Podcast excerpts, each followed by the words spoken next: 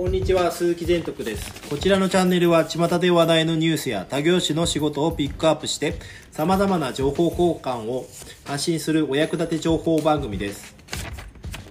えー本日は火曜日になりました。いつもはあの保険屋さんの和也くんとシステムエンジニアの沖田さんとの3人の配信なんですけども今日はですねちょっとあの私のお役立て情報っていうのを少しご紹介したいかなと思ってます。まあ、12月なのでやっぱりあの髪の毛のお悩みの方っていうのはすごく多かったりとかしてますので、まあ、お客様に、えーお話をいただいた部分の回答というかそういうふうな話をちょっとしてみようかなと思ってます、まあ、12月っていうのは結構、まあ、まだ雪も降ってないので、まあ、過ごしやすいじゃないけど夏よりは過ごしやすいじゃないですか。でも髪の毛の悩みって結構皆さん多いんですよ。例えば切れ毛が多くなったとか抜け毛が多くなったとかあとはやっぱり髪の毛が乾燥しやすいっていうのはすごくあると思うんですね。でやっぱりそういう風なケアの部分っていうかでやっぱりお困りの方って多いと思うんですけどなんで12月がそんなにやっぱり髪の毛の部分で悩みが多いかっていうとあのヘアサイクルの流れとしてあるんですけど成長期対抗期休止期っていうのの3つのサイクルがあるんです。でそのサイクルを作を何回か繰り返して髪の毛が抜けたり生えたり抜けたり生えたりが繰り返されて髪の毛が新しい髪の毛が出来上がるっていうシステムなんですけどちょうど今ぐらいの時期ですね。春なる前ぐらいの時期まで髪の毛が抜けやすい時期になります。だからやっぱりもう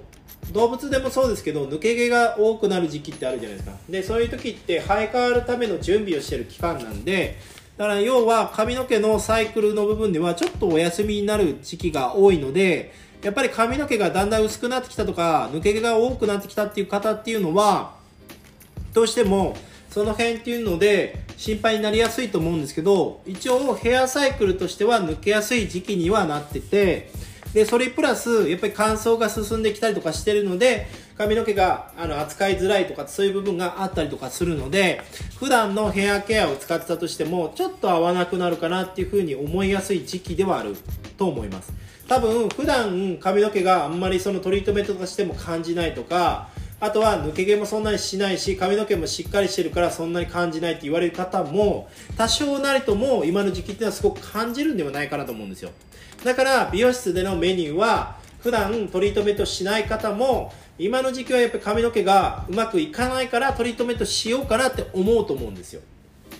でそれはやっぱり時期的に髪の毛の部分のサイクルでそういう風な感じになってるからやっぱり誰でもやっぱり気にしやすい部分っていうのは髪の毛を触ったら抜け毛が多くなったとかそういう風な部分で、まあ、改めて自分で見て分かりやすい状態ができてるから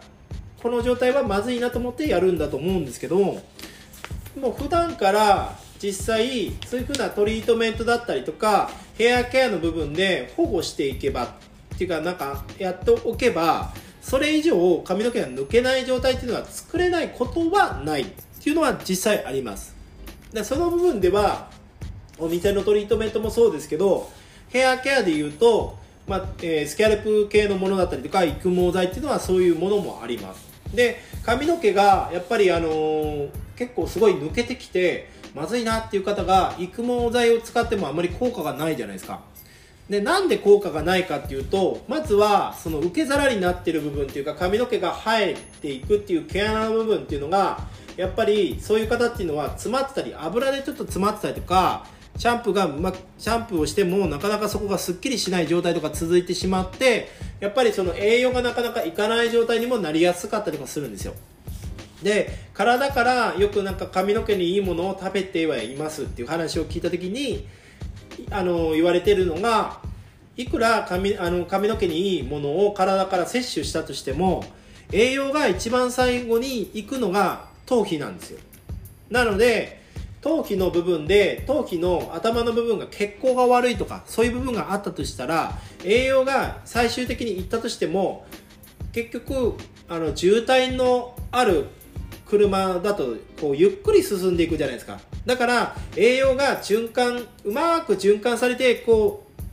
ういくっていうよりはちょっとずつしか入らないんで全然効果があまり感じれなかったりするんで育毛剤をしてもその育毛効果を感じる部分の組織がうまく働きをしない。要はその体から生えてくるような栄養の部分がうまくいかないから髪の毛の部分が抜けてきたりとかあとはやっぱりそのなんだろう毛が細くなってきたりとか。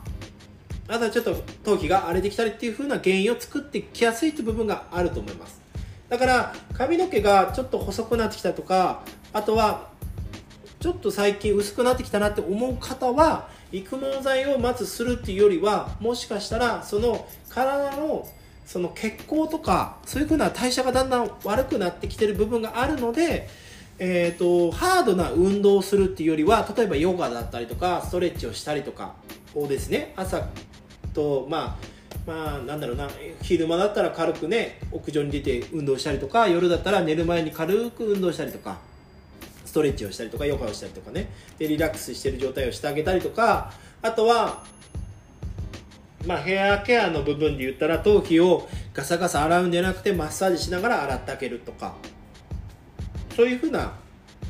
自分で気をつけられることっていうのは結構あったりとかしますしそれプラスできればですねあの先ほど言った栄養を体から入れるっていう部分で考えるんであればやっぱりその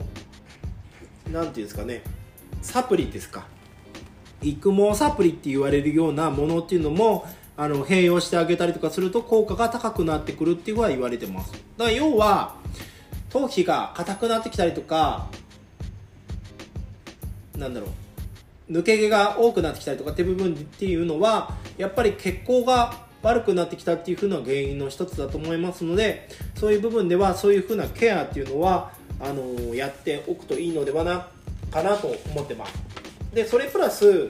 まあ、今の時期とかに使ってほしいと思う、えー、ヘアケアっていう部分ではうちではおすすめしてるのが、えー、ジュエリーシステムプレミアムシャンプーと、えー、プレミアムトリートメントです。でこの2つを最近お客様にご紹介してるんですね。で実際お客様に体験してもらってで終わった後にその、まあ、鏡を見せてでお客様に感想を聞くと髪の毛の状態が、まあ、ボリュームが出てきたりとかあとは癖毛の人だったらちょっと収まりが良くなった。あとは手触りがすごく良くなったとかちょっと,、えーと、洗った時もそんなに違和感を感じませんとかってすごくいいコメントを聞いたりとかします。でこのシャンプーっていうのは、えー、ダメージ補修に特化したアミノ酸系のシャンプーなんですけどでアミノ酸系のシャンプーっていうのは意外と泡立ちが悪いんですけどこのシャンプーに関してはすごく柔らかく洗えます。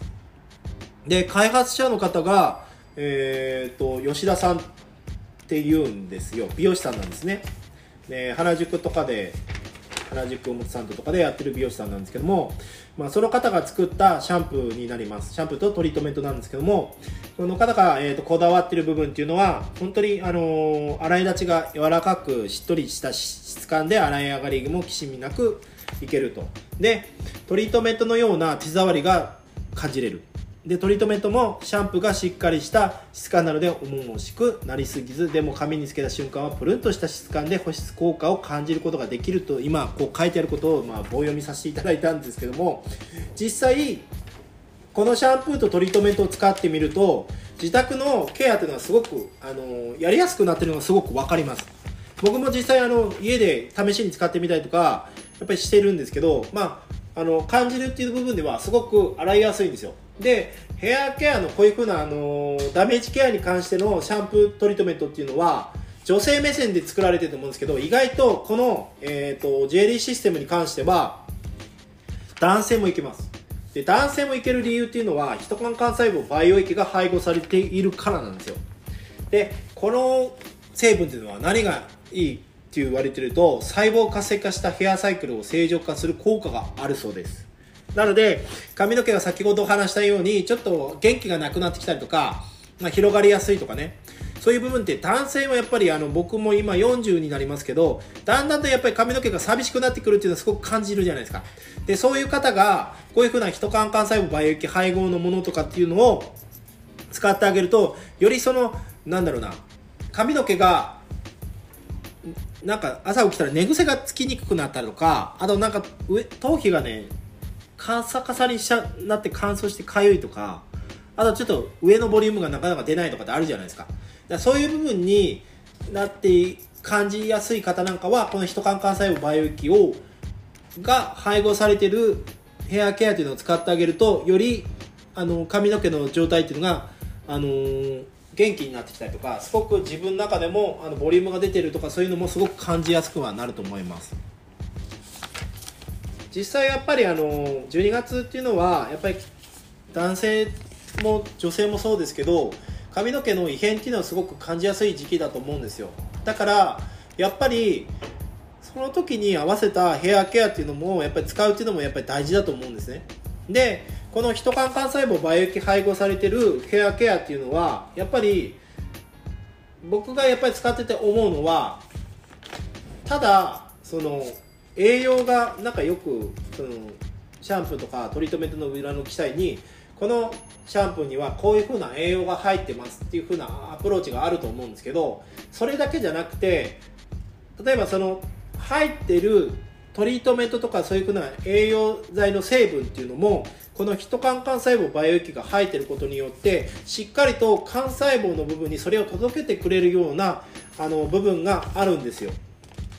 だからそういう部分でこのヒトカン幹細胞培養液を配合していることによって今まであまり感じれなかったヘアケアも例えばこれを前処理剤として使うことによってより浸透率が上がるっていう部分では僕はすごくいいヘアケアだなと思ってます。でうちでもトリートメントをする際はこのヒトカン幹細胞培養液配合されてるこのジュエリーシステムティアラのシャンプーを使ってからまずベースを作ってあげてでそれから栄養剤をこう入れるようにするとやっぱりスッと入っていくようなイメージがあったので、まあ、そういう部分では、まあ、自宅のケアでもこういう風なものっていうのを実際使っていくとより今の時期っていうのを乗り越えられるんではないかなと思います。